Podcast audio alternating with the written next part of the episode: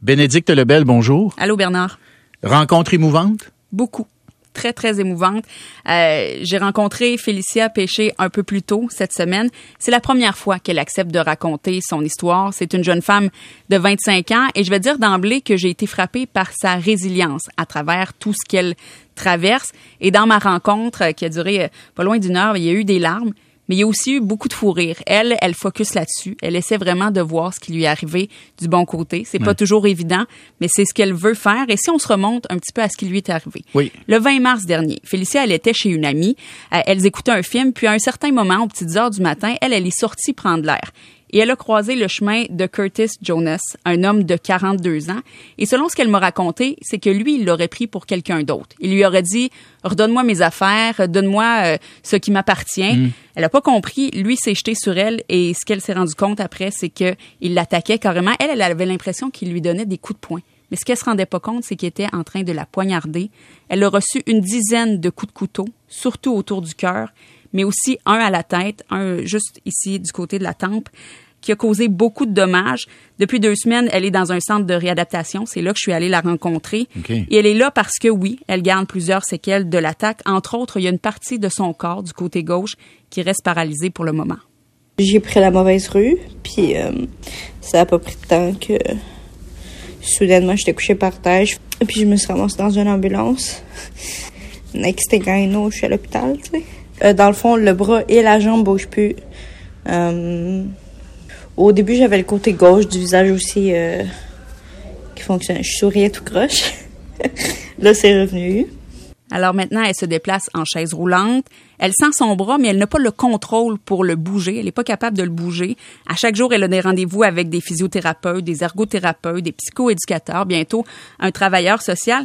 Écoute, il faut qu'elle réapprenne à bouger complètement. Il faut qu'elle réapprenne à marcher faut ben, pour l'instant, ce n'est pas possible parce que sa jambe ne bouge pas. Il faut qu'elle assimile une toute nouvelle réalité. Et juste pour te donner une idée, sa mère voulait lui faire plaisir, donc l'a amenée au cinéma en fin de semaine. Hmm. Mais là, c'est plus la même chose. Il faut prévoir un transport adapté. Et c'est là qu'elle a réalisé aussi comment tout est à revoir dans ses habitudes, dans les moindres petits détails. C'est beaucoup d'adaptation euh, sur plein de petites choses que, mettons, on pense pas que ça a vraiment juste l'air euh, naturel, mettons, comme manger du popcorn. sais, je veux dire, tu t'en rends pas compte, mais tu le tiens d'une main puis tu manges avec l'autre. Mais là, euh, ben, j'en ai juste une. Fait que... Fait que t'imagines manger du popcorn avec une main. C'est un petit détail pour elle, mais elle n'y avait pas pensé. C'est ça qui est le plus difficile. Là, il faut qu'elle mette l'école sur pause. Elle devait déménager. Ça aussi, ça va devoir attendre. Elle a quel âge, rappelle-nous? 25 ans. 25 ans. Euh, Donc, elle était, elle était à l'université elle était en train d'étudier, ouais. Elle m'a pas spécifié nécessairement le, programme, là. Mais écoute, le camping, c'est sa passion. Là, on s'entend qu'il faut mettre ça de côté pour un instant parce que c'est pas mal plus compliqué. Et euh, les gestes les plus simples sont difficiles à faire. Elle n'a plus beaucoup d'autonomie. Il faut que quelqu'un l'accompagne, par exemple, à la salle de bain. Elle dit ça, ça a été vraiment difficile. Les médecins lui ont parlé d'un délai d'un an pour que ça revienne, à surveiller. Pour qu'elle récupère. Ben, de voir. On, se donne une échelle d'un an pour voir est-ce que ça va revenir? Possiblement. Ça se peut que ça ne revienne pas. Ça se peut qu'il y ait des mini changements aussi. Et c'est ça qui est difficile de pas savoir à quoi s'attendre et d'accepter que tout se fait graduellement, un petit pas à la fois toutes les petites choses que, mettons, on apprend des enfants, que là, il faut réapprendre. Tu sais, mettons, attacher ses souliers, mettre un chandail. Même aujourd'hui, j'ai eu le goût de pouvoir m'asseoir toute seule dans mon lit. C'était comme sur le bord de mon lit parce que au début, j'étais pas capable de me tenir, mettons, droite. C'est juste une chose, tu sais, ça a l'air banal, tu sais, c'est pas... Euh, ouh! C'est moi, pour moi, le premier pas, ça va être vraiment quand je vais prendre, c'est, mettons, le premier pas en tant que tel. Et tout ça parce que tu es au mauvais endroit, au mauvais moment, tu absolument pas rapport et elle n'en veut pas à son agresseur, Bénédicte. C'est ça que tu m'as écrit sur ma feuille que j'ai devant les yeux. Elle n'en veut pas. Et c'est ce que sa mère m'avait dit dès le départ quand je lui avais parlé, quand ça s'était passé.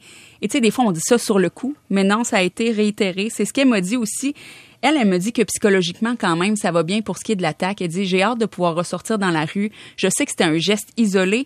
Et elle dit, moi, je sais qu'il ne me visait pas, moi, en tant que telle, en tant que Félicia. Et pour elle, ça fait vraiment toute la différence. Elle dit, j'étais vraiment là clairement au mauvais endroit, au mauvais moment. Je veux juste qu'on reparle un petit peu de Curtis Jonas Ben oui. aussi, euh, Bernard, homme de 42 ans qui a quand même plusieurs antécédents, qui est accusé de tentative de meurtre, de voie de fait grave. Il a changé d'avocat, là, il reste derrière les barreaux, doit revenir en cours en juin. Et il y a des questions qui avaient été soulevées sur la possibilité qu'il ait des problèmes de santé mentale. J'avais Oui. rencontré sa mère, moi, directement après que ça se soit passé. Elle m'avait dit, il n'y a pas nécessairement, selon elle, il n'y avait pas de, de problème de santé, de santé mentale connu, mais elle disait qu'il était quand même une personne très réactive, très agressif. Très impulsif. Alors, ouais, qui, a des, avoir, qui, a des, qui a des antécédents. qu'il y a des Hein, il y a antécédents. des antécédents pour, euh, c'était quoi, trafic? euh, Ben, il y avait des antécédents de, de- de stupéfiants, il y avait des événements de violence, mais ça s'était pas nécessairement confirmé. Il y avait quand même un lourd dossier. Hmm. Euh, mais pour elle, ça, c'est une chose. Ce qu'elle veut garder en tête, c'est que vraiment, c'est c'est un coup du hasard qu'elle a été là. C'est ça qui lui permet d'avancer. On me regarde bizarre quand je le dis, mais j'en veux pas. Tu sais, je dis oui, c'est con ce qu'il a fait, mais en même temps, euh, sur le coup, il était pas là, là. Puis je le voyais dans ses yeux, là, il était pas là. Puis est-ce que la violence en vaut vraiment la peine? Pour vrai, là. Tu sais, il y a tout le temps un autre moyen. Il y a Tout le temps un autre moyen.